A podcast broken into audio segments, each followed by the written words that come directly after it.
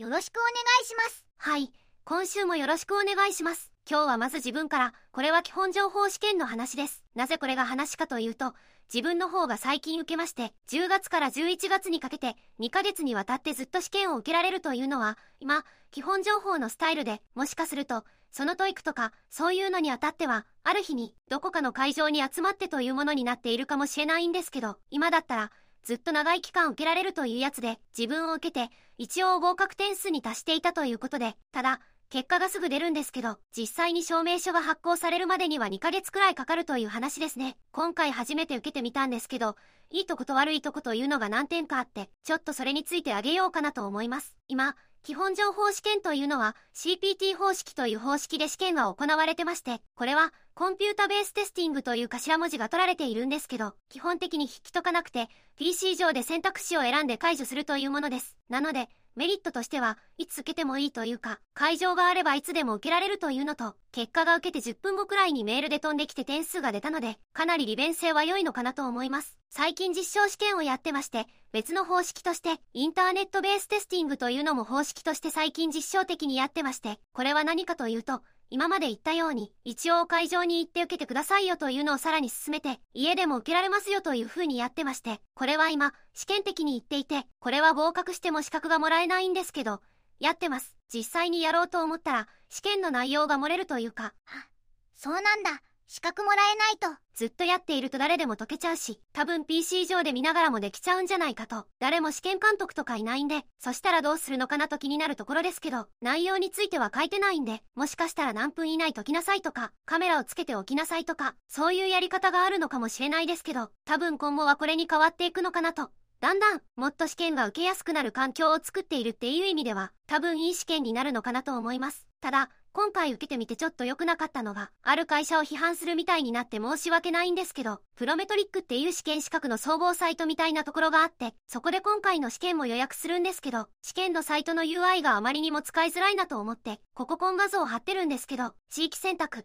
福岡県してるんですけど、日時を変えると選択がなくなったり消えたりして、なくなったり解かなくなる。毎回この後に会場が出るんですけど、日時変えて会場を表示すると、また秋田、東北とかそこら当たりのやつが出てくるっていう、すごい使いづらいやつ。日が変わると、地域が受け入れられないところもあるから、同じのところにしておくとかなくてってこと？地域自体は全部出るんです。福岡県だったら太宰府とか博多とか天神とか会場がもう全部出て、それぞれに対してその日の12時から6時のまでどこの場所空いてますよって出るんで、そこでその変わるってことはないと思うんで、選択っていう場所を残したまま表示すればいいのに、毎回毎回なくなるんで、なんかすごい使いづらいのとなんか全然日開いてないんですよね。土日とか見ても、なんか会場あるけど全然開いてなくてでまあ平日行けば開いてるぐらいかなって感じだったんで、なんか逆にある日にち決めてやってもらってもいいのかなっていう。確かに今回のケースで言うとあの午前午後ってあの2回受けるんですけど、あの午前を1ヶ月前ぐらいに受けてで今回1ヶ月後ぐらいに受けたんですよね午後。その間にその勉強切り替えみたいなできるんでまあ割と、まあそれぞれで勉強しやすかったかなと思います。まあ試験ってまあそうですねなんか割と攻略できるっていうかその総合力みたいな感じじゃなかったんでも。やってがこれ難しいわごめんねちょっと話をじゃあ戻すとこれけど難しい難しいっていうかそのやっぱりインターネットでやろうとするとなかなかねその難しいよねそのの大学とかでも例えばテストをどうするかっていう話があってやっぱり対面でしかできないとかあとそうじゃない場合は例えば顔を写しとけとかいうのあるけど結局ねそのまあ我々プログラマー的に考えるとまあ結局システムがあればハックする方法ってないっぱいあるわけじゃんか。ハックしづらくするぐらいしか残った道はないから仕方ないなって気はするけどね。例えばこのテストだって結局はインプットしてアウトプットするだけだからね。AI とかの方が絶対強いわけじゃんそうしね。だから何の力を測ってんだっていうあらうんって感じがするけどねまあなんで本当はね多分その実務でやれるような方がいいとは思うけどねまあもしうんそうするとやっぱりあれですよね。人数を受けるのが難しくなります。運だと思うなら後々わかんないけどその今後もしかしたらこういうテストっていう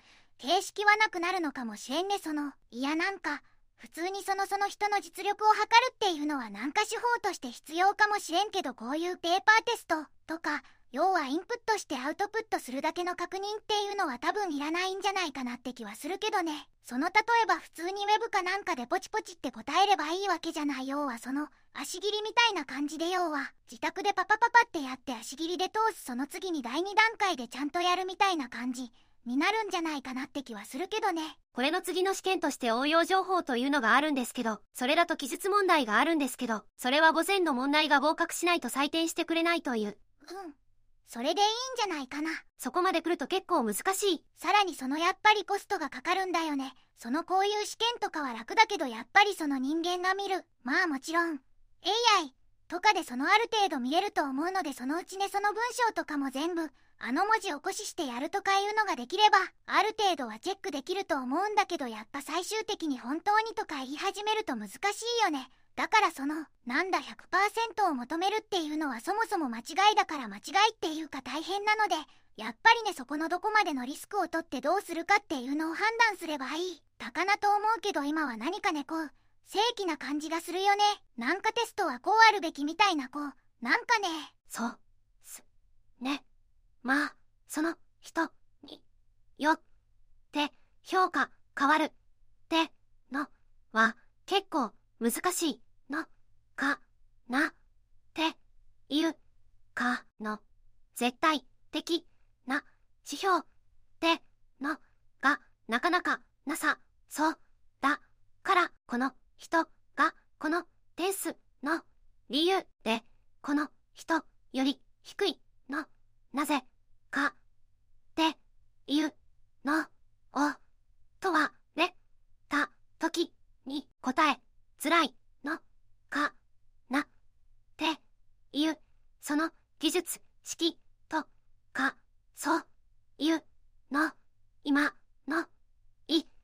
てるやつそうだねそれでその厳密にやればやるほど。やっぱりその自動化というかまあできるようになってでやっぱりインプットアウトプットしかなくてなんか本当の実力が測れないと。けど本当に実力ってかまあ我々が欲している例えばプログラマーだったらどういう能力。そうですね。があるかとかっていうのはやっぱり実際に働いてみ一緒に働いてみてとか問題解決がこうなっているようは複合的な能力なんだと思うよねだけどやっぱりこういうのってのは複合的な能力じゃなくて単発してしか見れないわけじゃん。だからちょっとなんか違うような気はするけどね。次の話題です。次の話題というか自分の最近の作業というか成果なんですけど。と思います。はい。引き続き続けて今やっている作業としてずんだもんとかそういう VOICEVOX の音声合成の機能を使ってポッドキャストを作ろうという話でこの前先週ぐらいかな。一旦そのポッドキャストの方に前回の回をずんだもんと被告メタンに自分たちの回を変換してあげてみました。で、一応ある程度自分でも聞いてみたんですけど、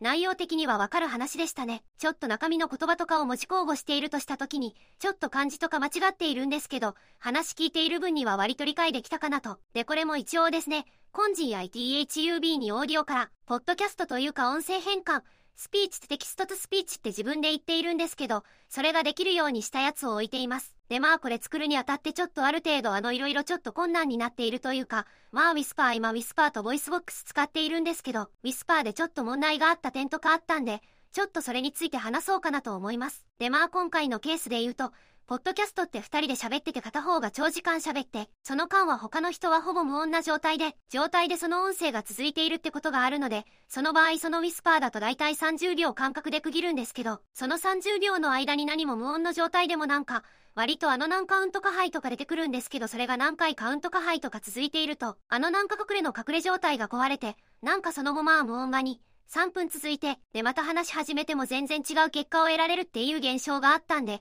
最初にそのウィスパーにかける前に PYW っていう PYTHON の音声の編集ライブラリみたいなのがあってそれでその無音区間を検出してまず切り出すんですよね。音声自体を話している区間にその後に Whisper にかけて SRT を出力してその SRT が文字を起こした内容なんでその文字を起こした内容を VOICEVOX にかけます。 VOICEVOX エンジンっていうのが HTTP リクエストで受け取ってくれるんで、これをかけてあげて、その後に Whisper の時間軸と VOICEVOX の話す時間というのは違うので、順番だけ合うようにしてあげて複数のオーディオを組み合わせて編集し直す。ここまで全部スクリプトで自動でできるようにしました。最終的には VOICEVOX の音声で自分たちが喋ってるのが再現できるようにしました。中身としてはありものを使っているだけなんですけど、ちょっと今後の発想としては、 Text to Speech のところをいろいろ変えられるようにしようかなと。最近ちょっと見てたらシェアボックスとか、 COEIROINK とかいった VOICEVOX で似たような API を使って、音声合成やっているソフトウェアとかライブラリーがあるので、あとは広域メーカーとかそういうのを使って、さらに幅を広げて対応アプリを増やしていければ割と有用なのかなと。逆に Speech to Text のところも Whisper じゃなくて別のにも変えれるかなと思います。これと最終的な我々の目標としては、ポッドキャストの動画化というところが目標ではあるのでで、今やっている作業としては立ち絵、ずんだもんと賢くメタンさんって割と立ち絵が豊富にあるので、立ち絵を使って動画に音声とともに字幕とともに配置しようという話をやっていこうかなと思います。今ずんだもんとかは PSD で素材が配布されていて、その PSD を分解して画面に出力す。るというところまでやろうかなと思っています。今週は。うん、いいね僕もそれをやろうとしててまああの僕の場合はその講義っていうのがあるのでその講義のやつをえっと解析してそのまんまやるっていう話をしてたんですよねで僕の場合はその今回ポッドキャストみたいにだの文句感とかいうのがあるわけではなくて本当に一人が一方的に喋ってるでその感がほとんどないっていう感じなのであの今回おこぼしが出会った欠点というのにはぶつかることはなくてまあ普通に綺麗にできたとただポイントはですねその自分が喋ってるあの長さとスピーツにテキストでテキストに変換できてそれで変換するんですけどやっぱりスピードが違うんですよね。喋ってるスピードが僕のスピード喋ってるスピードとそんなもんが喋るスピードが違うのでそこの部分をどうやって調整するかっていうので。はい。あのそんなもんが喋ったスピードに動画をこう伸ばすようにして結合していくと僕の場合はその喋ってるやつをまずウェーブにするとでそのウェーブで喋ってるとそこの区間は取ってきてるあのそのあのウィスパーがまあどっからどこまでっていう風に秒数で取ってきているのでそこの部分を合わすように動画を伸ばしてあのつなげるっていう風にしていますね。なので動画を新しく作り直してるって感じになってますね。うんそうですね。そういうになってます。うーんう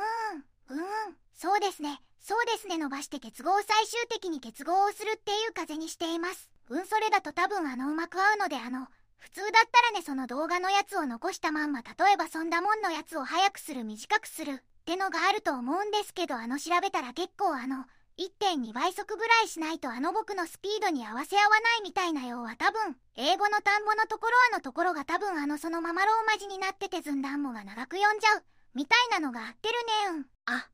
そうですね。本当はそこのところちゃんとトン単語登録しとけば問題ないと思うんですけど、それがめんどくさいのでまあもう、合わしちゃえと思って合わしていますね。そうですね。うん。なるほど。はい。